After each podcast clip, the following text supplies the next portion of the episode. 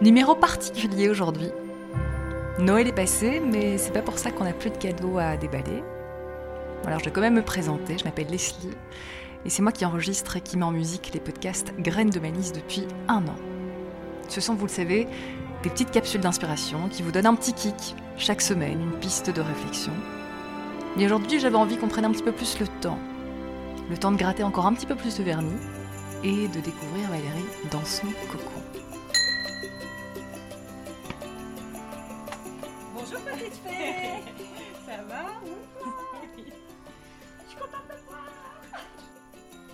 Alors on est chez elle. Et j'ai Val en face de moi. Coucou Val. Bonjour. Bon, alors d'habitude pour enregistrer tes, graines de malice, on va dans un lieu extérieur, hein, dans une très très belle maison qui est entourée de verdure. Mais ici, on est dans ta maison. On est dans ta maison qui est entourée de nature. C'est vrai qu'on l'a bien compris cette année, la nature est essentielle pour toi. T'as toujours été proche de la nature? Eh bien oui, puisque je suis euh, petite fille de ferme, comme je dis. Donc euh, les grands-parents de ma maman euh, étaient des fermiers. Et donc j'ai grandi à la ferme, élevée par ma grand-mère pendant les premières années de ma vie, puisque j'ai pas été en crèche, j'ai vraiment été élevée par mes grands-parents.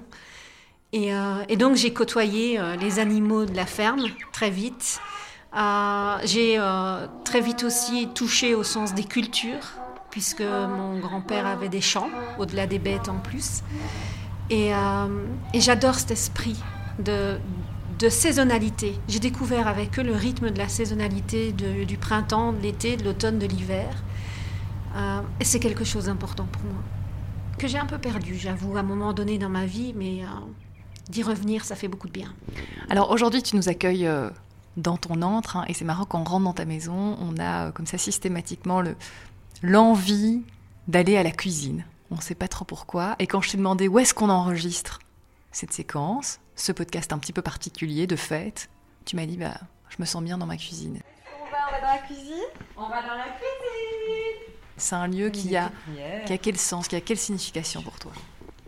Alors la cuisine, c'est deux choses. La première, c'est là où on est.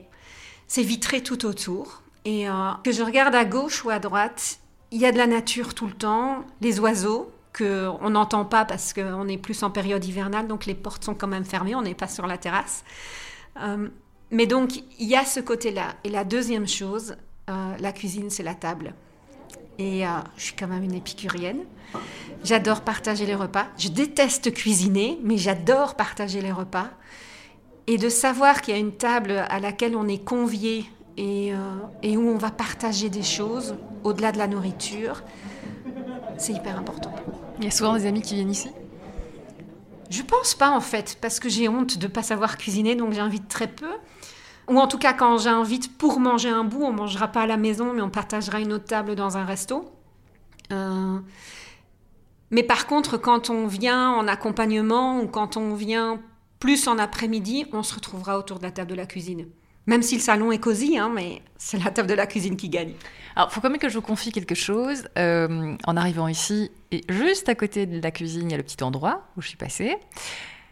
Et alors, en fait, il n'y a, y a, juste pas moyen de, se concentrer sur ce qu'on fait, étant donné qu'il y a des citations absolument partout. En fait, elles sont partout dans, ta vie. Et même quand on regarde ici autour, dans la cuisine, on a quoi? Rire aux éclats, faire de son mieux, dire je t'aime.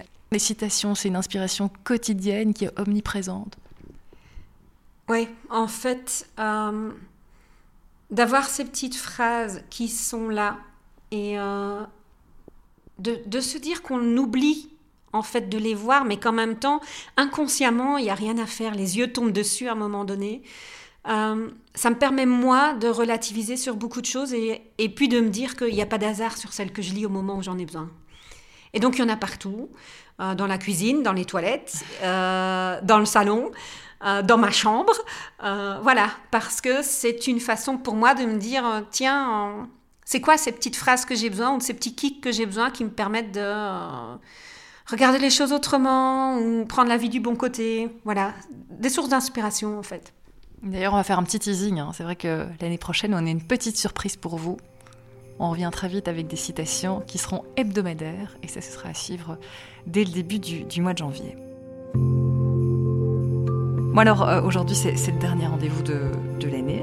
Noël est passé, mais c'est pas pour ça que j'ai pas de petit cadeau pour toi, Val. Donc j'ai demandé de fermer les yeux. Je vais d'abord te mettre un premier cadeau sur la table, que j'ai emballé de mes petites mains tout à l'heure. Je te demande de le déballer et de me dire ce que ça t'évoque. Alors la première chose, c'est que autour à l'emballage, il y a plein de petits hiboux. En tout cas, ça m'évoque des hiboux, les euh, petits oiseaux. Et donc, je, je me fais, c'est chouette. Voilà, c'est tout. C'est de la blague. Oh, la mousse au chocolat belge.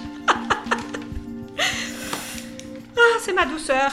C'est ma douceur du moment. Le chocolat euh, et moi, c'est une grande histoire d'amour parce que je trouve ça euh, doux, tendre. En plus, la mousse, c'est moelleux. Et, euh, et quand je déguste ça, j'ai l'impression de plonger dans un petit nuage et de me dire, tiens, quel bien ça me fait, qu'est-ce que je vais rechercher là-dedans? Euh, donc il y, a déjà ce bien-être que ça me fait à moi. Et puis, c'est aussi le plaisir partagé. Et je trouve que dans notre belgitude, on en oublie ce qu'on avait à la base et qui vient de très très loin, parce que je pense que c'est une tradition qui revient de très très loin. J'ai pas le temps de gratter aujourd'hui sur mon ordinateur euh, les recherches, mais euh, le fait de pouvoir se dire que c'est quelque chose que mes parents, mes grands-parents ont connu depuis des années, cette saveur du chocolat belge, et donc de retourner vers des racines bien profondes et bien ancrées, avec cette joie du partage, euh, voilà, le chocolat, la, le chocolat à tout ça. C'est pas forcément la régression, quoi. C'est plutôt la transmission. C'est c'est de se dire qu'on construit sur des racines qui sont bien ancrées profondément parce que c'est un rituel ou une tradition qui s'est passée de génération en génération et euh, et j'ai l'impression aujourd'hui que dans le monde d'aujourd'hui, parfois on oublie de retourner à ça. Mm -hmm. Donc j'adore. Cette valeur famille aussi, cette valeur de, de perpétuer est essentielle pour toi. Oui, c'est important. Le côté, euh, le côté tradition familiale, en sortant ou en osant sortir de, du carcan culturel dans lequel on a pu être. Mais de garder certaines traditions familiales et de pouvoir se dire, euh, on a les mêmes racines, même si quelque part euh, les feuillages et les branches partent dans des directions différentes, mais on revient sur ce tronc et ses racines communes. En parlant de racines, en parlant de tradition, j'ai cette fois une petite enveloppe que tu vas ouvrir, que tu vas découvrir. Tu vas nous décrire ce que tu vois dessus.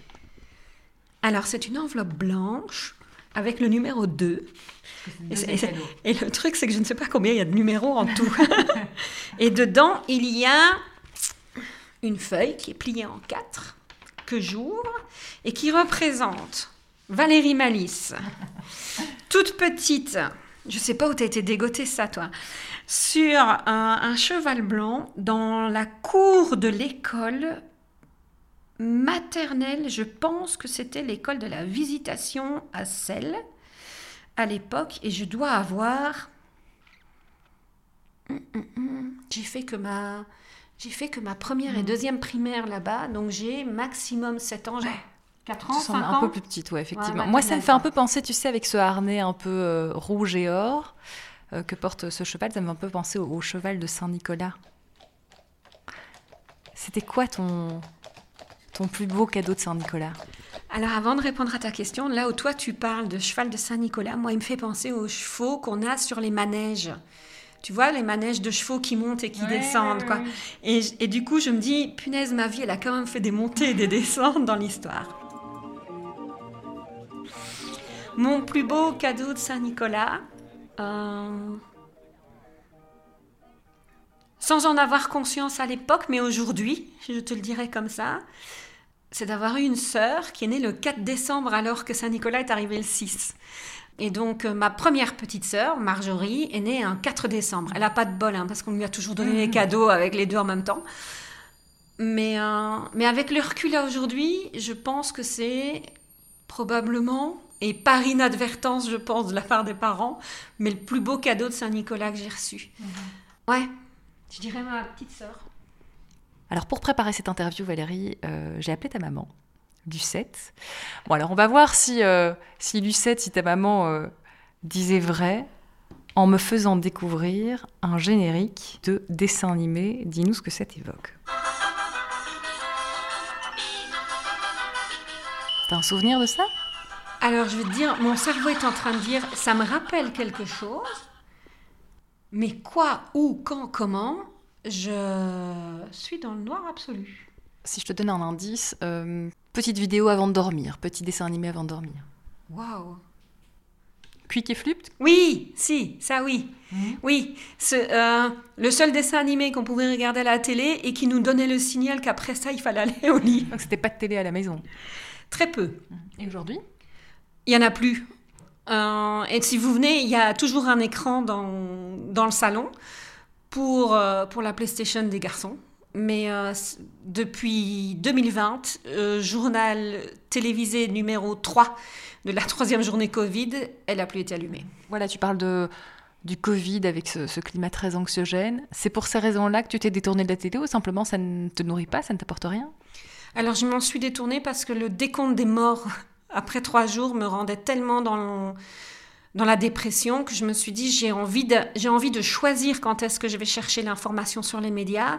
Et du coup je me suis réorientée beaucoup plus sur la radio et d'écouter les flash radios quand j'ai envie de les écouter et de choisir des radios qui font euh, de l'information constructive à aujourd'hui plutôt que de l'information euh, anxiogène et de pouvoir le faire via la presse écrite mais en croisant les sources et donc de pouvoir choisir différentes presses écrites euh, en Belgique et à l'international et de pouvoir croiser les différentes choses dans ce cadre-là.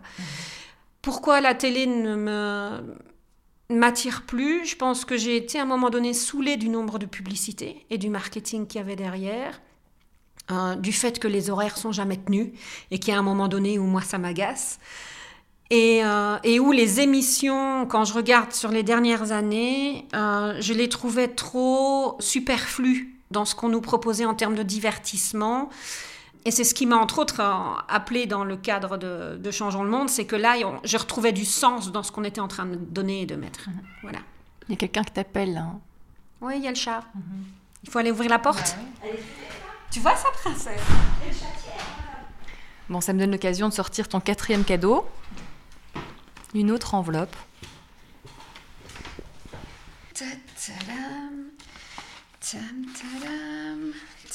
Une autre enveloppe, une autre photo. La photo traditionnelle de la maison. Chère maman, j'ai sous les yeux la photo avec la jolie robe en Vichy sur laquelle et mes deux sœurs et moi avons hérité pour poser chez un photographe. Ta maman te décrit comme une petite fille blonde, dynamique, souriante, qui a toujours su ce qu'elle voulait. Déjà, un, est-ce que c'est vrai, selon toi? Et deux, qu'est-ce que tu dirais aujourd'hui à la petite fille que tu étais? Alors, blonde, oui. Dynamique, euh, oui. Je pense que, et je pense que ça, c'est quelque chose que j'ai pas perdu. Souriante, euh, je pense qu'il m'est arrivé de perdre par moments le sourire, mais d'avoir l'envie de toujours aller le chercher et de le comprendre. Euh, qui savait ce qu'elle voulait. C'est quelque chose que j'ai rangé au placard pendant quelques années, ça. Et ça me fait sourire parce que sur une des photos, j'ai les bras croisés, la tête légèrement penchée, et je suis en train de me dire, punaise, toi, tu savais exactement où tu avais envie d'aller. Ça me fait penser à une autre photo que j'ai retrouvée à un moment donné en feuilletant chez mes parents il y a de ça quelques années, euh, un album photo, et j'ai piqué cette photo parce que j'ai regardé, et c'est là que je me suis réveillée en disant, qu'est-ce que j'ai fait de cette détermination de petite fille qu'il y avait à l'époque et qu'à un moment donné j'ai complètement masqué ou ignoré ou euh, mis sur le côté. Je pense par crainte de déplaire vis-à-vis des autres et donc j'ai- à un moment donné tourné ma vie à me dire pour être aimé il faut que les autres m'aiment et pour qu'ils m'aiment, il faut que je fasse ce qui leur plaît, quitte à ne pas me plaire ou quitte à même devoir en souffrir moi-même. Ça fait partie du chemin. Donc, le conseil que tu donnerais à la petite fille que tu étais, c'est euh, ne fais pas pour plaire, justement, fais pour toi. Alors, aujourd'hui, je lui dirais qu'elle ne doit plus avoir peur de faire pour elle. Euh, et en même temps, j'ai envie de te dire que si le chemin était à refaire, je dirais de faire la même chose parce que sinon, je ne serais pas celle que je suis aujourd'hui si je, n'avais pas vécu ça. Mais par contre, de pouvoir lui donner l'autorisation à aujourd'hui de lui dire euh, là maintenant, c'est bon et tu as le droit euh, et même le devoir d'être qui tu as envie d'être et de faire ce que tu as envie de faire. Ouais, c'est ce que je dirais aujourd'hui. Quelques petits mots dans ma besace. Ah, tu pioches. C'est mon petit secret. tu me dis ce que ça t'évoque. De piocher ou le petit mot? Déjà piocher, pourquoi pas? De piocher, c'est le plaisir de se dire euh, je vais à la rencontre de quelque chose que je ne connais pas encore. Et j'aime bien ça. Voilà. Alors, scout. J'ai fait du patro. Et j'ai trouvé admirable ce mouvement de jeunesse parce que ça m'a poussé, même si j'aimais pas au début, euh, ça m'a poussé à vraiment aller à la rencontre de l'autre et d'apprendre à travailler en collectivité ou de vivre en collectivité. J'ai adoré, pas au début, mais après, oui, le fait de partir en camp pendant dix jours sans avoir les parents et en pouvant faire ce qu'on voulait.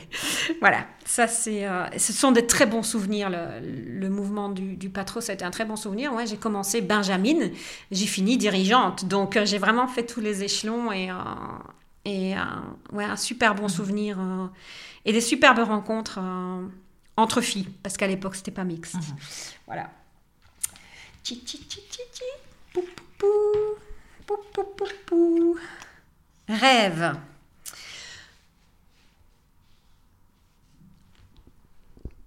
Voilà. Ça t'évoque rien Si, mais c'est ce moment suspendu, tu vois, c'est c'est ce silence et, de pouvoir être à l'écoute euh, de ce qui monte dans la tête, de, la prochaine chose que j'ai envie de viser et, euh, et aujourd'hui, de me dire que chacun d'entre eux peut devenir une réalité. Donc, euh, je pense que Mark Vossen serait ici, il dirait euh, Oscar Wilde. et il y a des rêves suffisamment grands pour ne jamais les perdre de vue. Et puis la deuxième euh, citation qu'il amène souvent, qui est Visez la lune, car si jamais vous n'y arrivez pas, vous atterrirez dans les étoiles je m'autorise beaucoup de rêver et je m'autorise beaucoup de réaliser mes rêves. Silence. Tchou creusé ma chérie, t'as creusé, bah. hein T'as bossé, hein Sorcière. Alors, j'habite Lonzé, pays des sorcières. C'est pas un hasard le fait que tu sois ici. Je suis certaine que c'est pas un hasard le fait que je sois ici. Et je me suis beaucoup intéressée, du coup, à ces femmes qu'on caractérisait comme sorcières. J'adore le fait de me dire qu'en fait c'était des femmes qui étaient à la fois euh, des guérisseuses, qui connaissaient les plantes, qui connaissaient la nature, qui étaient capables euh, de d'aider la personne dans le village et, euh, et qui en fait offraient une bulle de bienveillance et de soins d'une certaine façon. C'était aussi des accoucheuses à l'époque et que cette capacité euh, à, pouvoir avoir ces dons-là, ou en tout cas cette générosité-là vis-à-vis d'un village ou vis-à-vis d'un, petit clan qui pouvait exister à gauche ou à droite, pouvait faire peur. Euh, et aujourd'hui, je suis fière d'en être une, à mon tour, euh, d'habiter une région où elles étaient là et, et elles prenaient l'espace qui était nécessaire et de les réhabiliter en fait. Euh, et je crois que toutes les femmes et potentiellement tous les hommes aussi ont en eux cette capacité d'être sorciers et sorcières. Après la question c'est de savoir qu'est-ce qu'on fait de ce pouvoir-là. J'ai la foi de vouloir le mettre au service de l'amour. Quand, quand, tu es rentrée dans, dans, cette maison pour la première fois que tu l'as visitée, tu t'es directement sentie chez toi? Tu as eu l'impression justement qu'il y avait une certaine magie dans ce lieu? Tu t'es sentie appelée? C'est un retour aux sources. Euh, la première fois que j'ai visité la maison, j'ai mis les deux pieds dans le jardin d'abord parce que je l'ai visité quelque part euh, en fin mars ou début avril, quelque chose comme ça. Et donc les jours commencent à rallonger, mais il fait quand même encore noir assez vite. Et le, propriétaire nous dit on va d'abord faire le jardin parce que l'intérieur on peut le visiter euh, sous l'effet des lampes artificielles.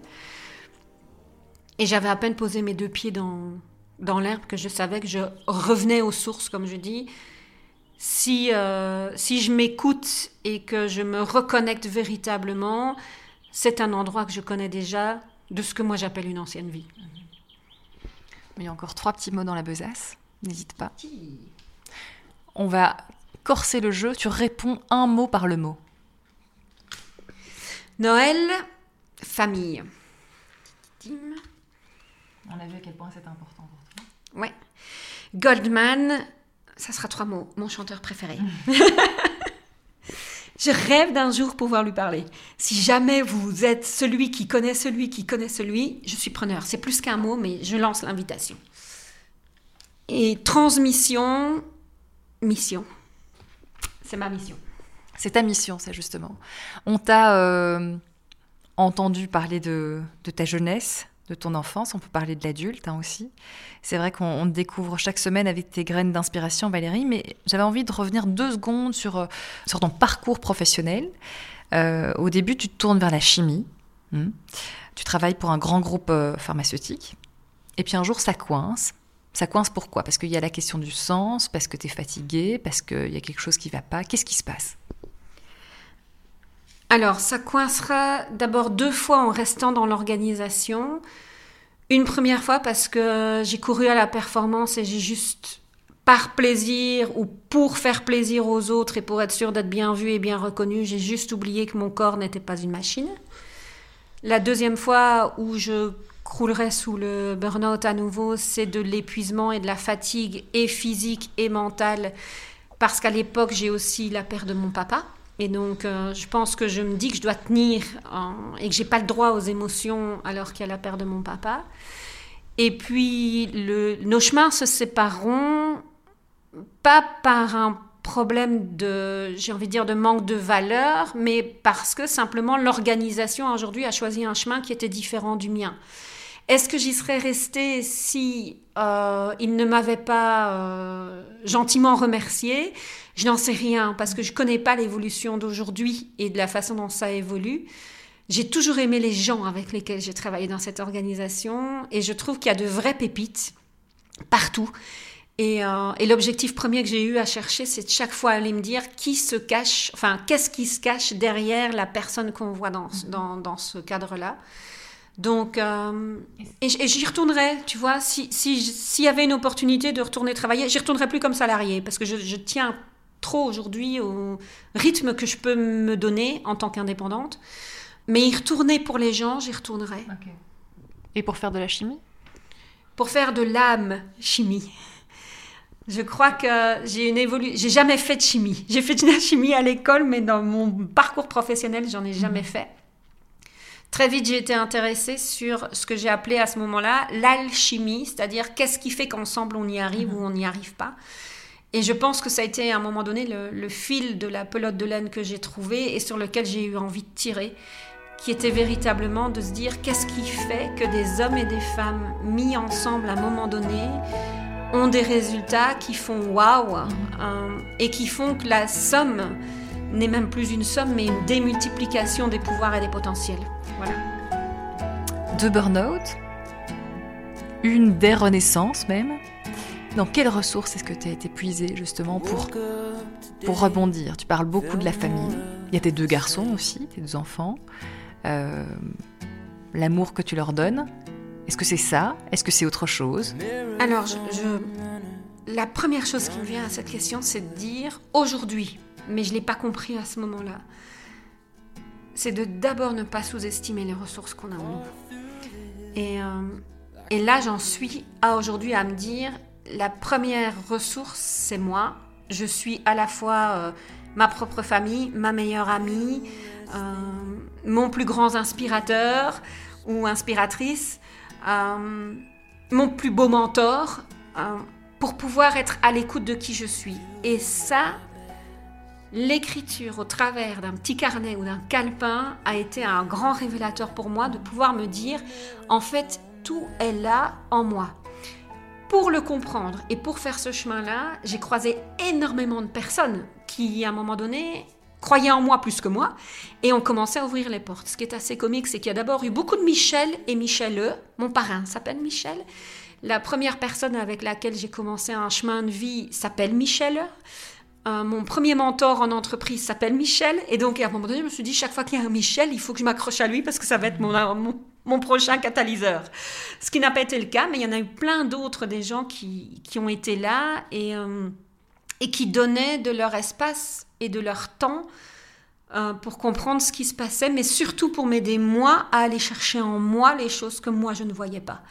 Et aujourd'hui, s'il y a une chose que j'ai envie de faire, c'est de pouvoir être aussi ce point de relais pour ces gens-là, mais surtout de montrer aux gens combien la clé, elle n'est pas à l'extérieur, elle est à l'intérieur. Bah justement, j'allais te demander quel serait le cadeau que toi tu pourrais offrir à, celles et ceux qui nous écoutent, ou encore mieux, quel est le cadeau qu'ils pourraient s'offrir?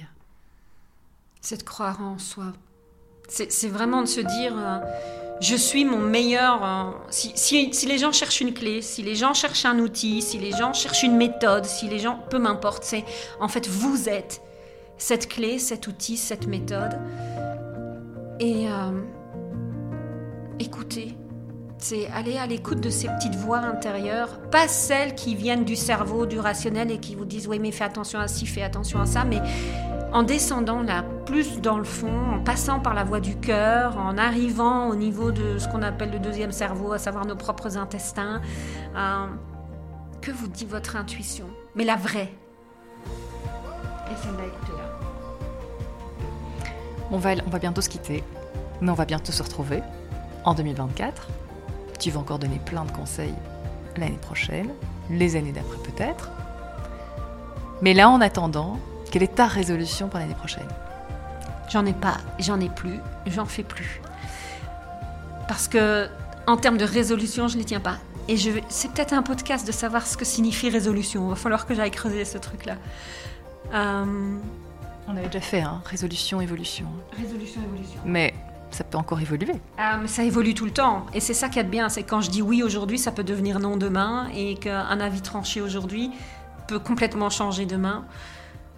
Euh, ouais, si, enfin, derrière, c'est s'il y en avait une à aller chercher, c'est que j'ai encore envie de plus me faire confiance. Et la deuxième, c'est d'avoir encore plus envie de détonner. Tu nous dis un mot? Pour terminer cette année je vous aime.